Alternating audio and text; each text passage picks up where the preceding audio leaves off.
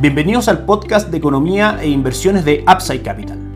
Revisaremos el rendimiento del mercado en Chile y el mundo y las principales noticias económicas y financieras que marcan la jornada.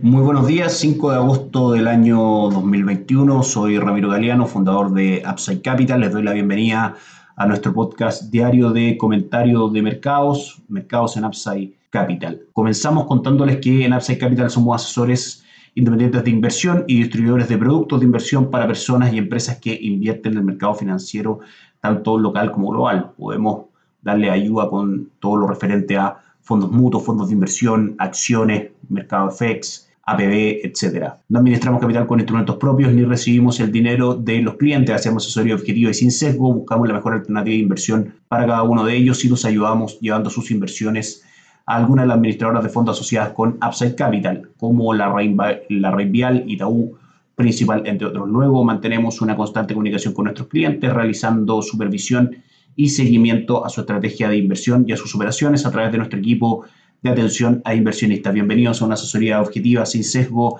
y con una mirada global. Bienvenidos a Upside Capital. Suscríbete a nuestras redes sociales en LinkedIn, YouTube, Instagram y Spotify. Visítanos en www.upsidecap.cl, déjanos tus datos y te contactaremos para conversar al respecto. Partimos el día de hoy revisando el mercado local. Ayer la Bolsa de Santiago no logró alejarse de los 4.200 puntos, si bien el día miércoles el principal selectivo local cortó con una racha de tres descensos seguidos, subió apenas un 0.11% con un sprint en la subasta de cierre para terminar en 4.211 puntos. Entre las 30 acciones que componen el selectivo destacó Entel entre los verdes al ganar 2.08%. En botella Andina y Banco Santander quedaron un poco más abajo con cotizaciones del 1.72 y 1.39 y entre los rojos destacó CCU hundiéndose casi un 6.2%, fuerte caída en CCU, superando ampliamente la caída de 3.42% de Cencosud Shopping que quedó segundo entre los negativos. A esta hora el mercado local, el IPSA cotiza en las pantallas de Upside Capital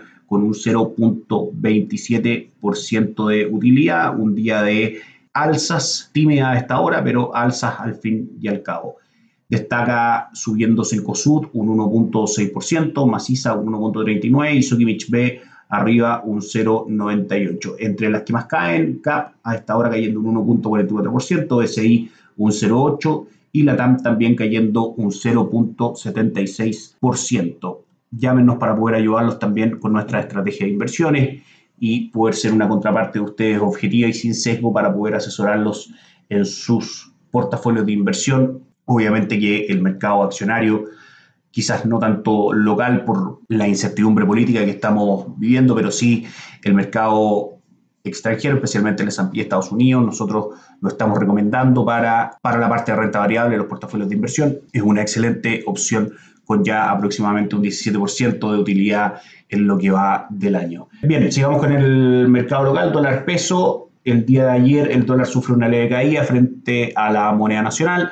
El billete verde se dio 1.3 pesos, retrocediendo hasta los 775, dejando atrás su máximo anual alcanzado el día martes. Esto pese a que el cobre sufrió una nueva baja en la Bolsa de Metales de Londres. El metal rojo cayó un 0.84%, transándose en 4.31 dólares la libra. A esta hora en nuestras pantallas el dólar peso cotiza en 776,20, afirmado en la tendencia alcista que viene trayendo desde los mínimos que tocó en niveles de 693 a fines de abril, principios de mayo, como les decíamos, cotiza en este minuto de 776, tratando de superar la primera resistencia que está cerca de niveles de 775. Luego eso, el mercado ya va a empezar a mirar con mucha atención lo que pase con el tipo de cambio, impulsado por los fundamentales al alza, en busca de los niveles de 800 pesos, un nivel sumamente importante para el mercado. El cobre también a esta hora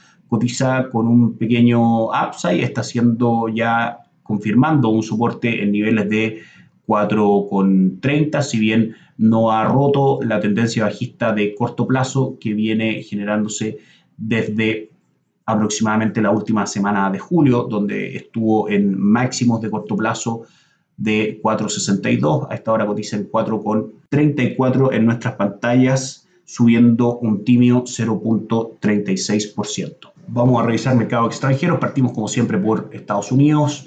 El día de ayer fue un día mixto para las bolsas globales en medio de las preocupaciones de que el repunte económico se está desacelerando pese a los datos económicos y a los reportes corporativos que han sido sólidos hasta ahora. Las acciones estadounidenses cayeron un día por datos laborales peores a lo esperado y los comentarios del vicepresidente de la Reserva Federal, quien sugirió que las tasas de interés en el país norteamericano podrían subir a fines del próximo año. Por el contrario, las grandes plazas europeas obtuvieron ganancias, donde se destacaron las alzas de las acciones tecnológicas que obtuvieron los mejores resultados del día, subiendo un 1.9% a niveles vistos por última vez hace 20 años durante la burbuja de las .com.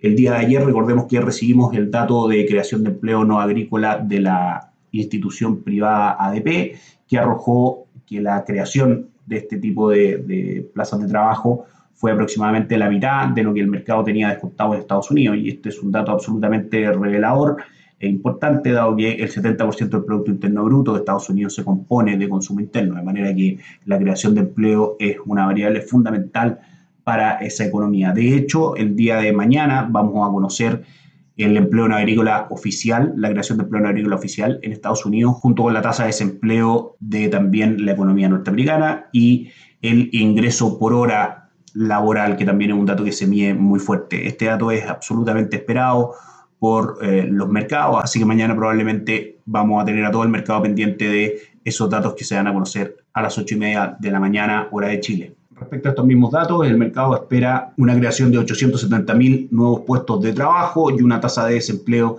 del 5.7%. Los datos anteriores habían sido 5.9% la tasa de desempleo en Estados Unidos y 850.000 puestos de trabajo nuevos creados. Vamos a ver si los datos superan o no las expectativas del el mercado. Así, el promedio industrial Dow Jones perdió un 0.9%, cerrando cerca de su mínimo de la sesión. El S&P 500 cayó un 0.5%, dejando atrás el nuevo récord alcanzado en la sesión anterior. Solo el Nasdaq logró elevarse al subir un 0.1%. La debilidad de las acciones de la Bolsa de Nueva York se vio acentuada por las palabras del vicepresidente de la Fed, Richard Claria, quien afirmó que la economía de Estados Unidos está en vías de superar a fines del próximo año los principales obstáculos en la lectura de inflación y desempleo, lo que últimamente permitiría a la Reserva Federal subir las tasas de interés en 2023. Vamos entonces con la lectura de los mercados a esta hora en línea en las pantallas de Upside Capital.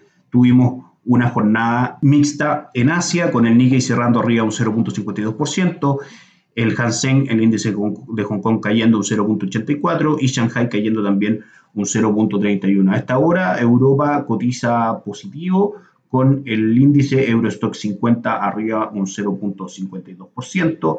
En cuanto a plazas ya locales, el IBEX 35 sube un 0.44% y y el DAX alemán un 0.29%. Buen día para las bolsas en Europa. Y en Estados Unidos, a esta hora, el SP 500 sube un 0.33%, el Dow Jones arriba un 0.45% y el Nasdaq, el índice tecnológico, un 0.38%. Vamos con las cotizaciones principales de las acciones que normalmente nosotros seguimos acá en el análisis diario de Upside Capital. Hoy día las utilidades vienen fuerte por el lado financiero en el S&P 500 con JP Morgan subiendo un 1.21%, Bank of America un 1.42% y la acción de Visa también destaca subiendo un 0.62%.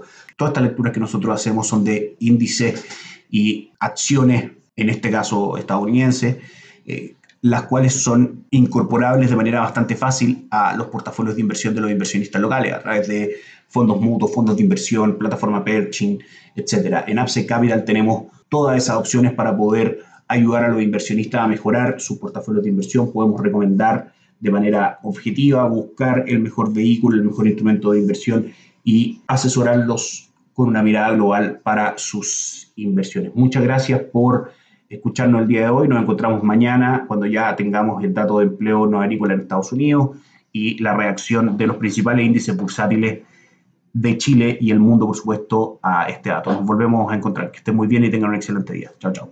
Gracias por escuchar el podcast de Economía e Inversiones de Upside Capital. Te invitamos a visitar nuestro sitio web www.upsidecap.cl y contactarnos para brindarte una asesoría objetiva, sin sesgo y con una mirada global para tus inversiones.